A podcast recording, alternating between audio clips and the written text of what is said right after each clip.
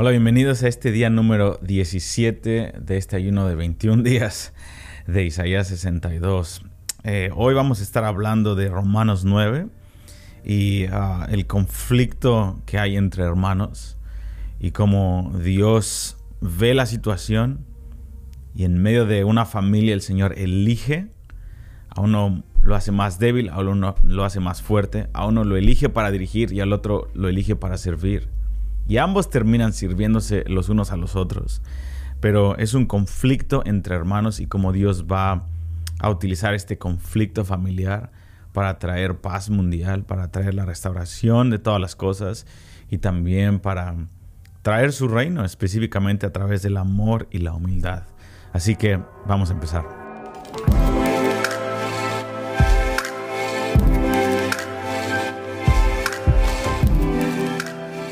Qué difíciles son las relaciones entre hermanos. Qué difíciles son. Esto es, no es algo nuevo. Esto es algo que ha pasado desde toda la historia. Y sobre todo, la historia, cuando hablamos de la historia de Israel, del pueblo de Israel, se trata de una historia de una familia. Y la historia de la humanidad es la historia de una familia porque estamos ah, viendo que todo empieza con la historia de Noé, cuando el Señor resetea todo el mundo y empieza esta elección de Dios que ya hablamos anteriormente, que Dios escoge a Sem y después a Jafet y a Can le dice ustedes tienen que servir a su hermano y tienen que pasar por las tiendas de Sem eh, y humillarse y agacharse para poder entrar por medio de la humildad a la bendición que yo quiero traer al planeta. Porque nada de las cosas que Dios quiere hacer pueden pasar con la naturaleza del hombre caída. Necesitamos la transformación. Y la transformación viene obviamente en Cristo por medio de, la, de, su sangre, el derramamiento de su Espíritu Santo. Pero Dios nos lleva por un camino ya teniendo su sangre, ya teniendo su Espíritu Santo. Nos lleva por medio del camino para transformarnos, el camino de servirnos los unos a los otros. Y por eso Jesucristo en su último discurso él empieza lavándole los pies al traicionero, Judas, y a todos los discípulos que iban a caer, iban a fallarle, e iban a traicionar a Jesús. Él empieza lavándole los pies. Y no termina ahí, él termina diciendo, él continúa diciendo, quiero, ven lo que yo hice, analícenlo, piensen en eso, y después eh, hagan lo mismo los unos con los otros, porque el mayor tiene que ser el menor y el menor tiene que ser el mayor.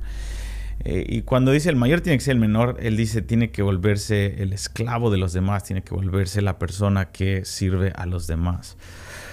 Y de eso se trata Romanos 9. Entonces los primeros, los primeros cinco versículos de Romanos 9, Pablo empieza a hablarnos como lo, le pusimos la categoría de Romanos 9 es el, el corazón apostólico. Nos empieza a explicar lo que está en su corazón, que él tiene un gran dolor por el pueblo de Israel y lo, habla específicamente por los conciudadanos de Israel, pero también por la descendencia de Abraham y específicamente la descendencia de Isaac. Y a partir del versículo 6 él empieza a hacer, él empieza a hacer una explicación de cuál es la elección de Dios y qué, qué es lo que conlleva. Así que vamos a leer, vamos a abre tu Biblia ahí en Romanos 9. Dice, Versículo 6. No que la palabra de Dios haya fallado, porque no todos los que descienden de Israel son israelitas. Hablando, ah, hablando específicamente de, ah, de, la descendencia de Israel, dice, ni, ni, por ser descendientes de Abraham son todos hijos. Hablando de Ismael. Dice, eh, en Isaac te será llamada descendencia. Esto es, no, no los que son hijos según la carne, son los hijos de Dios, sino los que son hijos según la promesa son contados como descendientes. Aquí está específicamente hablando y expandiendo de por quienes Él tiene carga. Él está diciendo, no estoy teniendo carga por todos los hijos de Dios, no tengo carga por todas las naciones. Estoy hablando específicamente, estoy por desarrollar un tema de algo familiar que Dios quiere hacer y para tener, para poder seguir el plan de Dios de la elección, tenemos que, eh, tenemos que identificar la particularidad de la elección de Dios, que Dios eligió específicamente, no a Ismael, sino a Isaac. Entonces, Pablo no está haciendo una exclusión de la humanidad, de que los judíos son primero o son mejores a la luz de Dios o, eh, o que tienen un lugar más cercano al corazón de Dios. Él está diciendo, tengo que darles algunos versículos para decirles de quién estoy hablando específicamente, para decirles cuál es su función específica, pero después voy a traer a los demás. Después voy a traer a los demás. Entonces, él está haciendo un, no una exclusión en cuanto al corazón de Dios hacia toda la humanidad, sino él está haciendo una particularidad para que podamos entender la complejidad del plan de Dios para traernos a la humildad extrema. ¿Ok? Entonces dice, versículo 9, porque la palabra de la promesa es esta. Y está citando Génesis 18. Por este tiempo vendré y Sara tendrá un hijo, lo que él le dijo a Abraham. Y no solo esto, sino también cuando Rebeca concibió de uno, de Isaac nuestro padre, pues no habían aún nacido ni habían hecho aún ni bien ni mal, para que el propósito de Dios conforme a la elección permaneciese, no por las obras, sino por el que llama. Entonces aquí empieza a decir, él empezó con Abraham y le dijo, va a ser Isaac. Dice, pero no solamente eso, sino también con Isaac cuando Rebeca estaba embarazada del hijo de Isaac, está hablando ahora de Jacob y Esaú, él le dijo que él, algo específico que Dios iba a elegir, no conforme a las obras, sino, eh, sino conforme a la elección, sino conforme a su soberanía. Y obviamente Rebeca tenía gemelos en su vientre. Y si lees ahí en Génesis, dice que estaban peleando desde el vientre, desde que ella concibió. No sé cuándo empiezan a sentir las patadas del bebé, pero al mes 2, 3, 4, 5, ella podía sentir que los bebés estaban peleando entre ellos. Pero Dios ya había elegido. ¿Ok? Porque está, Pablo está a punto de decir una frase que parece súper... Ah, eh, muy fuerte, pero no es lo que pensamos a primera vista. Y ahorita lo voy a explicar. Dice, versículo 2, esta es la clave de todo el capítulo el mayor servirá al menor. Él le dice a Rebeca y a Isaac, el mayor va a servir al menor. Y esa es la premisa de la elección. Yo elijo y le doy privilegios a uno y, para que sirva al que no es elegido. Pero al mismo tiempo, en este caso, Esaú, que es el mayor, quiero elegir al menor, que es Jacob, y quiero que el mayor sirva al menor. A final de cuentas, todos tenemos que servirnos los unos a los otros. Y es el punto. Es el punto porque la elección no viene de, ah, ok, tú y otro vecino. No, empieza con la familia. No hay. Los, las uniones más fuertes pueden venir con tu hermano de carne y las peleas más horribles pueden venir con tu hermano en la carne. ¿Qué pues diremos? ¿Que hay injusticia en Dios? En ninguna manera. Él, él empieza a decir, no pienses que como Dios elige él hace a alguien injusto. Y aquí es algo que quiero tratar. Hay algo llamado el calvinismo. Pablo no es calvinista, ¿ok? Ni yo soy calvinista, ni calvinista reformado. El calvinismo dice Dios elige a unos y a los otros no los elige. El, calvinismo es muy fuerte de tal forma que dice que Dios, si tú fuiste elegido por Dios antes de la fundación del mundo, tú vas a ser, fuiste predestinado para ser salvo. Y hay gente, nunca lo dicen eso, pero por ende, quiere decir que Dios también crea gente para que muera en el infierno, sabiendo, voy a crear a esta persona que van a ser mañana y vas a ir al infierno. Tú eres, ni modo, no hay nada que puedas hacer porque tú fuiste predestinado para ir al infierno. Eso es lo que dice el calvinismo. Es horrible y eso no es bíblico en lo absoluto. Y uno de los capítulos que el calvinismo toma es este. Es uno de los anclas más fuertes, pero está fuera de contexto y es algo que quiero desmantelar ahorita, porque el calvinismo termina, o nuestra manera de pensar que se adhiere al calvinismo, termina en esta uh, mal entendiendo la elección de Dios hacia Israel y hacia todo el cristianismo y hacia todas las personas. Y se crea un elitismo muy raro. Dice, ¿qué pues diremos? Que que hay injusticia en Dios? En ninguna manera. Pues a Moisés dice, tendré misericordia del que yo quiera tener misericordia. Ok. Y me compadeceré, me compadeceré del que yo me compadezca. Ok. ¿Qué quiere decir eso? ¿Que Dios no se va a compadecer de algunos? No. Está diciendo que Él quiere ejercer favor a algunos, pero al final Él cuando muestra misericordia a alguien, sea al que eligió o al que no eligió, Eso depende de él. Él tiene derecho de hacer lo que quiera. Es lo que él, está haciendo. Nuestra justicia humanista en la carne pone a Dios en la balanza para juzgar sus decisiones. Y aquí lo que Pablo está diciendo, tú no puedes juzgar las decisiones de Dios. Te las voy a explicar cómo son. Y a la simple vista parece que Él está dándole favor a uno y a otro no.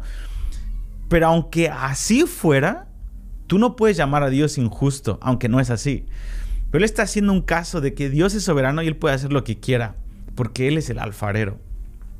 Pero más adelante terminar Romanos 9, él termina diciendo, no, dame chance de terminar hasta Romanos 11 para que entiendas que Dios no es injusto, aún a la luz de los ojos de lo que nosotros llamamos eh, algo justo o injusto. Una vez más, versículo 15, pues a Moisés dice, tendré misericordia del que yo tenga misericordia y me compadeceré del que yo me compadezca. Versículo 16. Así que no depende del que quiere, ni del que corre, sino de Dios que tiene misericordia. Tremendo versículo. Porque todos a final de cuentas necesitamos la misericordia de Dios. versículo 17, porque la escritura dice a Faraón, para esto mismo te he levantado, para mostrar en ti mi poder y para que mi nombre sea anunciado en toda la tierra. Ok, vamos a, vamos a detenernos ahí. vamos a continuar entonces, fíjense, fíjense la, trayectoria que Dios, que este ah, Pablo está haciendo. Él está hablando de Abraham, los hijos de Abraham, que es Ismael y que es Isaac. Está hablando de los hijos de Rebeca e Isaac, que son Esaú y Jacob. Y después está hablando del faraón y también está hablando de Moisés. ¿Cuál es la tendencia aquí? todos son hermanos. Se nos olvida que cuando empieza a nombrar faraón no cambia de tema y dice, ¿de qué estás hablando? ¿De faraón para mostrar mi gloria? ¿Qué tiene que ver con lo pasado? Y Pablo está diciendo, esto número uno está hablando de un conflicto entre hermanos, porque faraón era el medio hermano de Moisés. Una vez más, hermanos, hermanos, hermanos. Pero cuando termina en el versículo 17 dice, por la escritura, porque la escritura dice a Faraón, para esto mismo te he levantado, para mostrar en ti mi poder y para que mi nombre sea anunciado por toda la tierra. ¿Qué es lo que está diciendo aquí? Él estaba diciendo, todos los hermanos, tanto Ismael como Esaú como Faraón, eran más fuertes que los elegidos. Faraón tenía más poder que Moisés. Esaú era más fuerte que Jacob y este Ismael era más grande y que este Isaac. Todos ellos tuvieron la oportunidad de mostrar la gloria de Dios por medio de servir al menor que había sido elegido. Entonces aquí está diciendo Faraón, para esto te he levantado, para mostrar en ti mi poder y para que mi nombre sea anunciado por toda la tierra. Faraón tuvo la elección, diez plagas, de ser una persona que decía, Moisés, ¿sabes que Tú eres el elegido de Dios. Aunque seas mi hermano, aunque no pertenezcas al pueblo de Israel culturalmente porque naciste aquí en Egipto y te criaste con nosotros, pero también eres un prófugo de la justicia por los últimos 40 años porque mataste a un egipcio y no eres aceptado en Egipto, aunque estés viviendo en una controversia y toda tu vida por 80 años ha sido una controversia, hermano menor, Moisés y fuiste adoptado y naciste en un escándalo. Desde que naciste eras prófugo de la justicia porque se suponía que tenías que morir por decreto del faraón, pero fue preservada tu vida. Moisés, tu vida no debería existir. Soy más fuerte que tú, tengo todo un ejército, tú naciste como esclavo. Todas las calificaciones que el faraón tenía, Dios le dio la oportunidad de ser como él y demostrar su gloria plaga tras plaga, tras plaga, tras plaga. Dios nunca quiso traer las diez plagas. Eso no era su voluntad. Él lo hizo, obviamente, pero él quería, le dio una y otra y otra oportunidad. Dice la palabra de Dios en Éxodo que le daba una oportunidad y otra oportunidad y otra oportunidad. No es de que Dios decía, oh, los egipcios que se mueran y yo quiero. No. Vemos después en el Éxodo que cientos y tal vez miles de egipcios salieron con los judíos y fueron parte de la del pueblo de Israel en ese momento y se mezclaron ahí para siempre. Uno de ellos era Caleb. Caleb no era judío, Caleb era un gentil y termina siendo los que poseen la tierra. Entonces, el punto aquí es, oh, Dios favorece una raza y la otra raza. No, no está diciendo eso. Está diciendo, yo les di la oportunidad a estos tres ejemplos de servir al menos beneficiado, pero que había sido elegido por mí. Pero, y está haciendo otra premisa. Yo elijo a alguien, casi siempre elijo al menos calificado, y el hermano que es más calificado pero no es elegido, tiene la oportunidad de exaltarme tanto sirviendo al otro y exaltando mi nombre porque yo soy así. Alguien que es más fuerte y sirve al menor elegido, termina siendo exaltado mi nombre porque ya vemos que así era Jesucristo. El mayor sirve a los menores. Pero tienen la otra elección de como faraón eh, eh, no servir y perseguir al elegido y yo termino mostrando mi brazo fuerte por medio de plagas. Yo siempre voy a librar al que yo elegí, aunque no lo merezca, y voy a mostrar mi gloria por medio del endurecimiento del que decidió no servir al elegido, y sea peras o sean manzanas, yo voy a exaltar mi nombre. Ismael tuvo la misma oportunidad y va a tener la misma oportunidad al final de la era ¿Y qué crees? La descendencia de Ismael va a terminar exaltando el nombre de Cristo. Porque sabemos que ellos van a terminar lavando los pies a los judíos y van a ser el instrumento clave al final de la era para llevar a celos a Israel. Entonces Dios va a exaltar su nombre por medio de Ismael. Dios va a exaltar su nombre por medio de la descendencia de Faraón, según Isaías 19. Todo Egipto, bueno, cinco ciudades de Egipto van a recibir a judíos eh, perseguidos y van a aprender el hebreo y van a predicar el evangelio, van a levantar un altar en medio de estas ciudades día y noche a favor del Dios de Israel. Al final, todos estos descendientes de, de estos van a ser parte de la exaltación de Dios, pero estos individuos en específico decidieron perseguir. Bueno, al final de hecho no fue Esaú, terminó sirviendo a su hermano. Pero fíjense, uh, él continúa esto, de manera que, que de quien quiere tiene misericordia y el que quiere endurecer, endurece. Y él terminó endureciendo al faraón. Pero me dirás, ¿por qué? Pues inculpa, ¿por qué Dios si endurece el, faraón de, el corazón del faraón? ¿Por qué entonces Dios termina juzgando al faraón si él fue el que lo endureció? Y dice, no, no es así. Dios lo endurece porque él ya tomó una decisión. Entonces, cuando alguien toma una decisión de irse por la ruta de perseguir al elegido, entonces Dios endurece para que doblete su resolución y entonces Dios inculpa. Dios nunca inculpa de una manera injusta. Dice, ¿qué pues me dirás? Eh, eh, ¿Por qué pues inculpa a Dios? Porque ¿quién ha resistido su voluntad? Mas antes, oh hombre, ¿quién eres tú para que alterques con Dios? Dirá el vaso de barro al que lo formó. ¿Por qué me has hecho así? ¿O no tiene potestad el alfarero sobre el barro para hacer de la misma masa un vaso para honra y otro para deshonra? ¿Y qué pues si Dios queriendo mostrar su ira y hacer notorio su poder soportó con mucha paciencia los vasos de ira preparados para destrucción? Y para hacer notorias las riquezas de su gloria las mostró para los vasos de misericordia que él preparó de antemano para gloria, a los cuales también ha llamado esto a nosotros, eh, ha llamado esto es a nosotros, no solo los judíos, sino también a los gentiles. Él no está diciendo los gentiles son vasos de deshonra y van a hacer la ira de Dios. No, él está diciendo ambos son ambas cosas. A fin de cuentas es una elección y a final de cuentas es la decisión de tanto el elegido como no elegido, ¿qué vas a hacer con la soberanía de Dios? Los judíos, ¿qué vas a hacer con la elección? Yo te elegí. Yo no quiero ser elegido. Lo siento, te elegí para esto. Y necesito que operes de esta forma y utilices el privilegio de mi bendición para servir a las naciones y serme testigo de esto. Entonces, no está hablando nada más.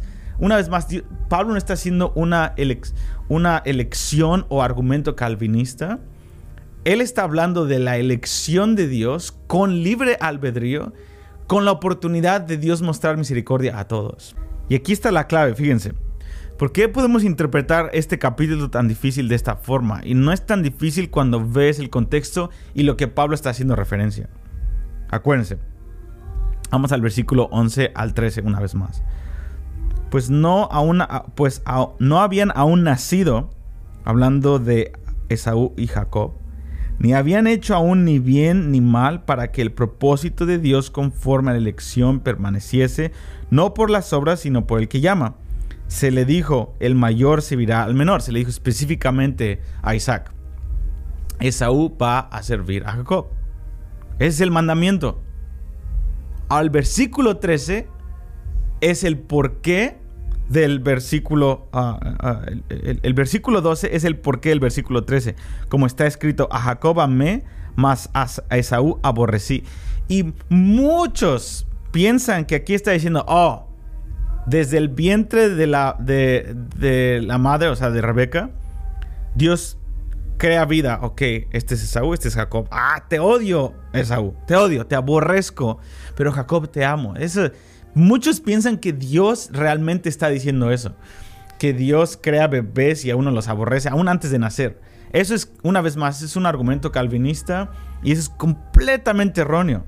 Fíjense, él está hablando de la elección una vez más y él está diciendo, yo voy a elegir sin méritos anteriormente. Entonces, en pocas palabras, él está diciendo, yo voy a elegir y voy a transformar. Entonces la transformación de la persona elegida no es lo que garantiza la elección. La elección de Dios garantiza la transformación final. Porque el que Dios elige, Dios se mantiene fiel y termina eh, perfeccionando a ese pueblo porque su nombre de elección, su pacto está en la balanza. ¿Ok? Y entonces versículo 12, este es el mandamiento para tanto el que es elegido como para el que no es elegido. El mayor servirá al menor. Esaú, quiero que sirvas a tu hermano. Entonces sabemos que Esaú termina sirviendo a Jacob, aunque Jacob merecía morir. Entonces, de hecho, Esaú aquí no es el tirano, es Jacob es el tirano, porque le robó la bendición, aunque Dios ya había elegido a Jacob. Pero después dice, como está escrito, a Jacob amé, más a Esaú aborrecí. Y aquí está citando Malaquías 1, 2 al 3. Esto es clave. Aquí se está saltando de la persona Esaú con Jacob a su descendencia que dice Malaquías 1, 2 al 3, está haciendo referencia a números. Aquí lo tengo anotado. Era números ah, capítulo 20, versículo 14. En donde Moisés y el pueblo de Israel tienen que pasar, años después de Jacob y Esaú, tienen que pasar por el desierto y están necesitan refugio y le dicen a los edomitas que son los descendientes de Esaú, porque Esaú es el padre de Edom, de los edomitas. Y les dicen, necesitamos pasar por aquí, nos vas a ahorrar años, tal vez nos van a matar si pasamos por acá, es lo más seguro, somos hermanos, hey. Todos habían escuchado de las plagas, todos habían escuchado de la mano poderosa de Dios, todos ellos sabían por su padre que Dios había elegido a los israelitas, a Jacob. ¿Qué es lo que hacen los descendientes de Edom o Esaú corporativo? No la persona. Dicen, no. Y les vuelve a decir Moisés, por favor, no, no lo vamos a hacer, queremos que se mueran. Y terminan persiguiéndolo una y otra y otra vez. Entonces desobedecen, versículo 13, desobedecen al, al mandato del versículo 12. Quiero que sirvas a tu hermano menor. Y ellos al hacer eso entonces Dios dice, yo aborrecí a Esaú, pero no al Esaú del vientre de Génesis, sino al Esaú de números, porque esa es la referencia, es Malaquías 1 de 2 al 3, está hablando del Esaú corporativo, ¿ok? Entonces una vez más, el calvinista piensa que está hablando de la persona, pero aquí Dios está hablando de la respuesta corporativa de una nación hacia la elección de otra nación. Por eso todos estos versículos 12 y 13 son clave para nuestras naciones. Estados Unidos ha, ha, sido la potencia mundial por 100 años porque respetó la elección de Dios hacia Israel. Y las naciones que se han opuesto a Israel están cayendo en una maldición corporativa. Ahora, aquí hay otro principio que es importante. Tú puedes estar en un juicio nacional Como por ejemplo, México está en un juicio nacional. Absolutamente. Es un... Mi nación está corrompida hasta... No hay vuelta atrás. Pero hay individuos. Tú puedes estar bajo un juicio de Dios nacional y vivir un avivamiento interno, personal o congregacional. Y, tenemos muchos ejemplos en la Biblia de eso. Ahora, de la misma forma, tú puedes estar viviendo en un avivamiento nacional y estar en un juicio personal porque estás en pecado secreto. Y ahora hay dinámicas que son interesantes. Tenemos la oración de Javes que se hizo súper, súper famosa. Si tú eras Javes, que dice, Señor, amplía mis tiendas, y Señor amplió sus tiendas. Una, versión, una, una oración de un versículo que lo volvimos una doctrina de toda la Biblia, lo cual un poco imbalanceada, desbalanceada, pero si tú eras Javes en el tiempo de Jeremías, Dios Tal vez, una vez más, si Javes hubiera vivido en el tiempo de Jeremías 25 en adelante, cuando Dios está trayendo juicio por medio de Babilonia, o en el tiempo de lamentaciones de Jeremías, y Javes hubiera dicho, Señor, si ampliaras mis tiendas, el Señor hubiera ampliado sus tiendas personalmente, pero su cueva de escape hubiera sido tal vez dos cuevas, porque tiene que ser en contexto de tu realidad nacional. Pero Dios le hubiera extendido sus tiendas en su cueva porque todo Israel estaba bajo juicio y ya no vivían en Israel. Entonces siempre es proporcional, pero ese es un principio espiritual que lo podemos hablar para, para otro día. Entonces, aquí una vez más está hablando de la, el juicio corporativo nacional que se traduce de descendencias por la decisión nacional que hizo el ejército de Edom, no por Esaú.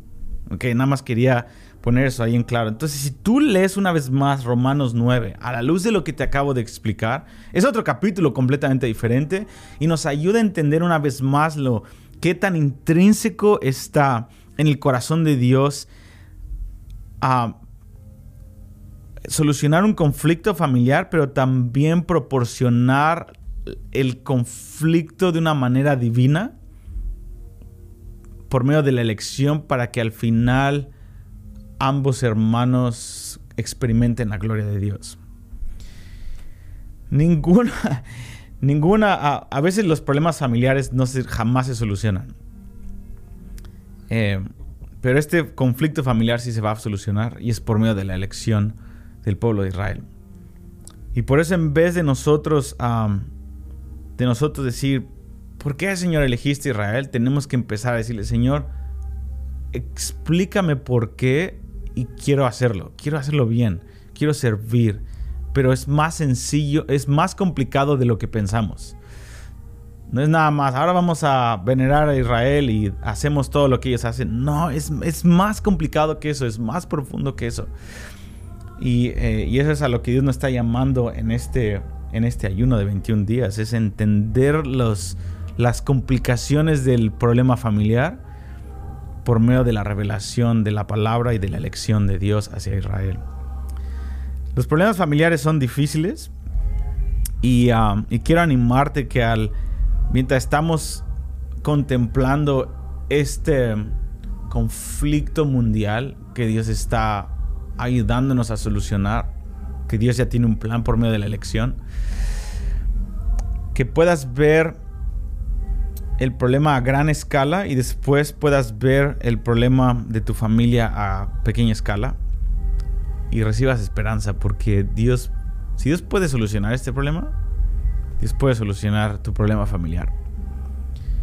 Y puedes utilizar la misma el mismo mecanismo de humildad entre Ismael, Isaac, Esaú y Jacob, Faraón y Moisés y podemos aplicarlo en nuestras vidas. Tal vez tú tienes la razón en el conflicto. Honestamente, si tú piensas que tienes el 100% de la razón, estás en un engaño. Siempre hay porcentajes. Pero aunque tú tengas el 51% de la razón en el conflicto con tu hermano, con tu papá, con tu hijo, lo que sea, y no te has hablado por años o hay una situación ahí, Dios provee. Dios provee la humildad, Dios provee el servicio, Dios provee la manera de avergonzar a los principados y las potestades, que es por medio de la mansedumbre y la ternura de Cristo. Eh, para derribar argumentos. Ahora, si tú eres el que ofendió y tú, tu hermano es el que tiene la mayoría de la razón, hay misericordia para ti. Hay misericordia para Jacob. Hay misericordia para el que está huyendo de su hermano por haber robado algo. Hay misericordia. Hay, una puerta disponible, disponible en el cielo. Hay una herida que necesitas recibir en tu coyuntura de tus fuerzas y perder el argumento y venir arrepentido con Esaú y decir, perdóname, me arrepiento por haber hecho esto y enviar regalos y hacer, tratar de ah, no pagar por lo que hiciste, porque Jesucristo ya pagó, es aceptar la perdón de Cristo y empezar a ver cómo puedo servir el corazón de mi hermano, cómo puedo, como saqueo, hay algo también de reponer lo que se robó. Saqueo dijo, yo voy a pagar cuatro veces lo que robé. Hay algo también en honrar el tiempo perdido y en honrar la persona a la, a la cual le robamos o a la cual ofendimos. Hay algo que no hay que pagar porque ya Cristo pagó, pero hay algo que podemos honrar y podemos presentar nuestro corazón y decir, mira, no hay nada que yo pueda hacer para cambiar lo que pasó, pero Cristo me perdonó y estoy aceptando. ¿Y sabes qué? Te pido que me perdones y aquí estoy. Y este es mi corazón. Y, arriesgar, como lo hizo Jacob, de enfrentar la situación con Esaú. Y para su sorpresa, Esaú se tira hacia su cuello y lo bendice. Y hay una. Hay una. Eh, la historia de Esaú y Jacob terminó muy bien, entre hermanos. Su descendencia no se tradujo, pero, ah, pero entre hermanos terminó bien. Aún Ismael e Isaac terminaron tal vez teniendo conversaciones incómodas y muy restauradoras también. Cuando murió Abraham, ahí estuvieron los dos enterrándolo y seguramente fue un momento eh, importante. De la misma forma el Señor puede hacerlo en nuestras vidas. Así que Romanos 9 es un conflicto entre hermanos mundial que Dios va a responder a eso y va a solucionarlo, pero nos da un estereotipo de cómo nosotros podemos empezar a ver nuestros conflictos con hermanos ah, y, y poder aplicar los mismos principios. Dios te bendiga, nos vemos mañana en el día 18.